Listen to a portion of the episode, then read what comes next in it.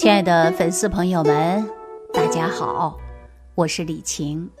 那今天呢，我想问问大家，你有没有吃鱼的时候被鱼刺卡住的经历？如果卡住了，应该怎么办呢？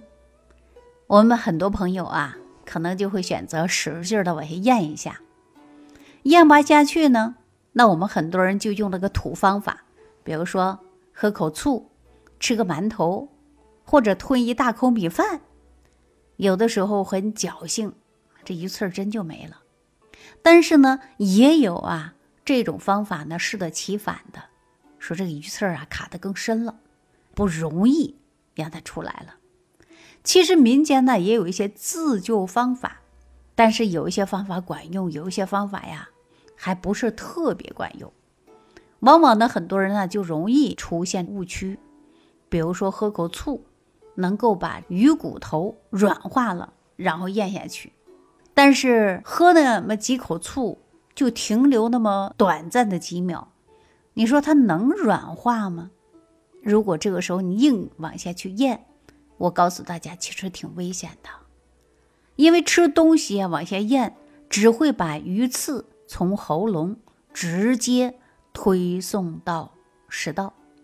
所以说，你本来嗓子眼里啊能够把它弄出来，可是你硬生生的呀往里咽，结果呢，它就会送到我们的食道，最终呢到胃里边了。但是呢，卡在食道啊，告诉大家就坏了，有的人出现了食道划伤，造成发炎出血，想想挺痛苦的。所以说，大家呢，特别是老人和小孩儿，容易出现卡喉咙的现象。那尤其呢，我们很多呀，上了年纪之后啊，咱这个呢神经系统它不敏感了，那不注意呢，它就卡住了。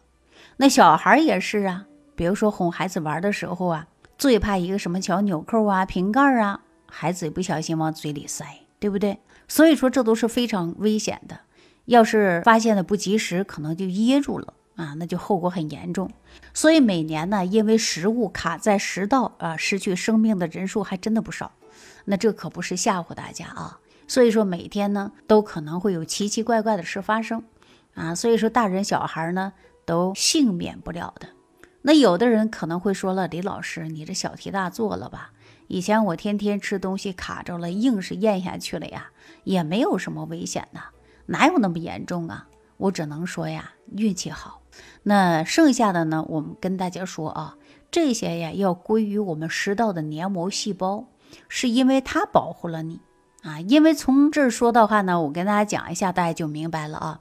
你要知道，咽下食物的过程是从我们的咽喉到食道的，然后再到胃的，中间这个食道就容易被卡住的。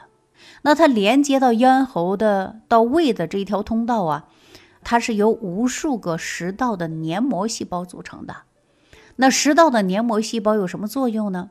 最主要的作用就是能够分泌粘液，形成了一道粘液层啊，就像一个黏膜一样，它能起到一个润滑和保护你的食道的。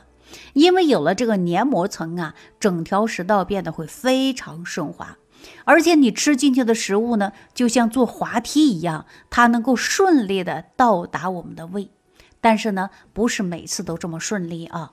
比如说，我们吃的比较硬的东西，没有咀嚼好好的啊，这块儿还挺大呢，一不小心，那怎么样就吞咽？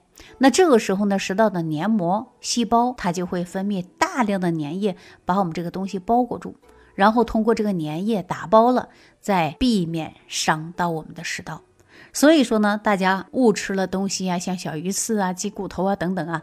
如果没有卡住，那就是因为啊，咱这个食道的黏膜它起到了作用啊。但是有一些异物太大了，那食道的黏膜分泌的粘液根本包裹不了它，那就卡在我们的食道里，甚至呢把我们的食道啊划破了，出现了出血的现象。所以说我提倡大家吃东西的时候啊，细嚼慢咽，最好呢不要大声说话啊，也不要大笑。孔子有这样的一句话，叫“食不言，寝不语”，也就是说，你吃饭和睡觉的时候都不要说话。那咱们从食道的功能方面来理解，其实就是啊，怕你吃饭说话一不留神卡住自己。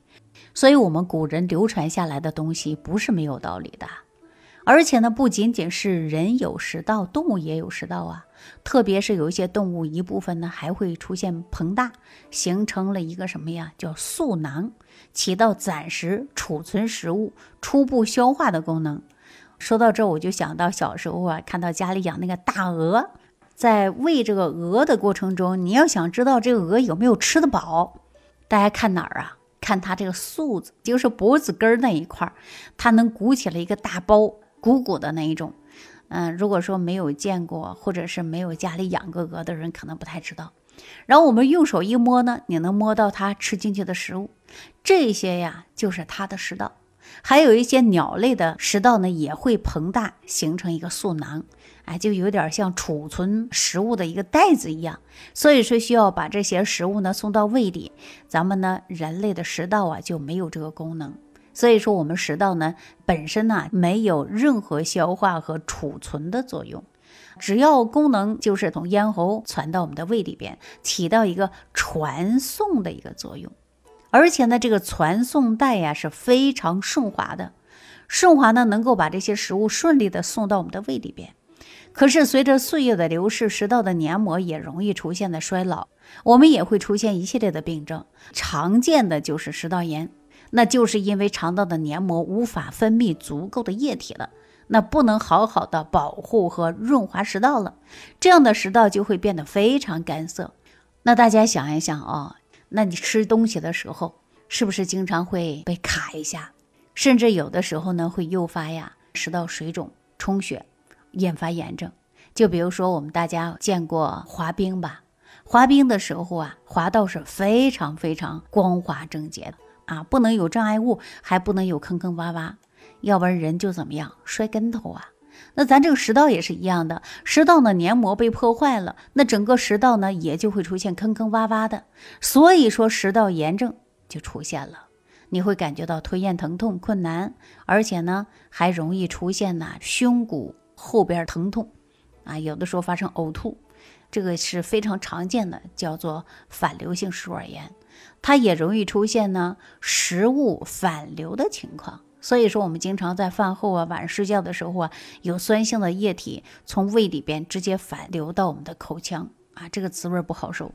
那这个食道黏膜出现了问题是一个反应，那食道呢出现严重，严重了可能还会出现溃疡，非常疼痛，这个疼痛可能延伸到背部，特别容易引发出血，造成的创孔。所以别看一个小小的食道啊，大约长二十五厘米左右，但是呢，一定要记住了，它发病呢没有及时的调理好，其实后果非常危险的。很多人经常会说食道炎都是几十年的老毛病了，年轻的时候可能就有，通过了一些辛辣刺激的食物，还有人爱吃烫的、比较热的，比如说南方地区重庆火锅，是不是啊？爱吃辣，往往的食道炎的人呢，其实就挺多的。过度的刺激食道的黏膜，导致呢食道黏膜受损，影响了使用的年限。在我们北方呢，到了一定的年纪，很多人得了食道炎，这些呢都是因为那些食物的诱惑原因之外，还有一个原因就是食道黏膜老化了。虽然南方饮食跟北方饮食很有差异，但是年纪大了之后，都可能会出现食道炎。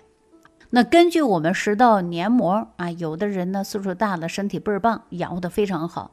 那就像咱们开车一样，有的人开车呀特别珍惜，而且呢零部件啊，你看原厂地的，而且呢很少坏。那么就使用的过程中啊，就能延长寿命。那其实我们人也是一样的，平时你运动啊、喝茶呀、养生啊、关注自己身体呀，那么我们是不是就可以减少生病？就是这个道理。那如果说我们今天什么都不注意，那生病的几率就会比较大，所以说我们发现问题就赶紧来调理。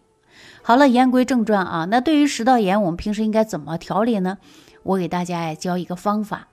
有一句话叫“萝卜白菜保平安”，所以说呢，我们材料就是白菜帮子，也就是说你把白菜切成丝儿，煮成水，撒点盐，在吃饭之前呢，你喝一碗白菜汤，一定要慢慢的喝。因为起到清热消炎的作用，不仅对于食道炎，对胃呢调理非常好。但是这些东西看似很简单，它又不值钱的食材，它的功效很大。所以大家呢可以啊尝试的来使用一下。那对于一些食道炎的朋友来讲呢，平时最好的保养就是不要吃辣的东西，最好呢戒烟戒酒，注意少量多餐。但是最好呢吃半流食，半流食啊它能够清淡一些，那能够慢慢的呀喝点粥啊，这样呢我们常说呀饭前喝点汤啊胜过良药方。所以说呢我们呢可以呢喝一点点汤。啊，也可以呢润滑我们的食道，减少刺激。同时呢，晚餐不要吃太多，吃要太饱。晚饭呢，不要立马就躺下。这样呢，我们说呀，最好能够把枕头抬高十厘米到十五厘米左右，减轻晚上的食物反流啊，这个是非常好的。但平时呢，要保持心情愉悦，增加身体的体能运动，比如说体育运动啊，金刚功啊，太极呀，都是非常好的。那如果说你在蹲弯腰搬重东西的时候呢，大家还要多注意一下啊！希望在日常生活当中好好的保护自己，保护好我们的食道黏膜啊，保护好我们的身体各个脏腑器官啊！只有你这样了，你的身体才能够越来越好，你今天的保养才为你今后打下良好的基础。好了，今天的话题啊，就跟大家分享到这儿了啊！感谢朋友们的收听，感谢大家的点赞、转发、评论，我们下期再见。感恩李老师的精彩讲解。如果想要联系李老师，您直接点击节目播放页下方标有“点击交流”字样的小黄条，就可以直接微信咨询您的问题。祝您健康，欢迎您继续收听。